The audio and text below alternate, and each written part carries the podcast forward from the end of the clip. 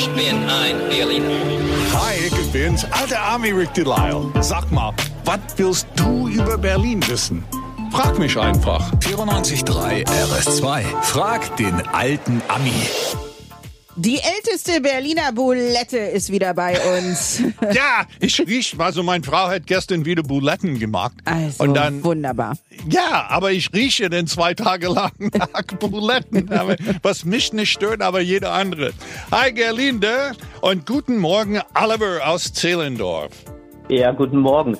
Deine Frage bitte.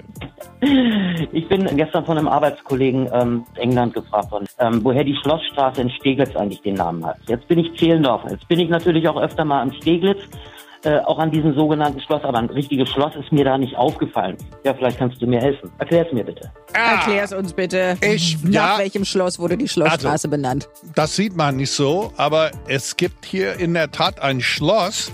Man sagt dazu Schloss, ist aber ein eine große Gutshaus, das Gutshaus Steglitz, komischerweise. Das ist in Schlosspark, gleich neben der Theater, direkt gegenüber von äh, Rathaus Steglitz. Und das ist der Hauptgrund, wieso der Straße Schlossstraße heißt. Es gibt auch noch einen Grund, äh, auf die Schlossstraße Straße fuhr Berliner früher nach Potsdam. Und da gibt's eine Menge Schlösser. Also ab zum Schlosse in Potsdam sozusagen. Auf der Schlossstraße. Ich habe nur Schloss verstanden, aber besser als Bahnhof. Ich verstehe weiß sowieso nur ich Bahnhof. bedanke mich bei dir recht herzlich. Danke für deine Frage und du weißt, was immer du über Berlin wissen willst. Frag den alten Amis.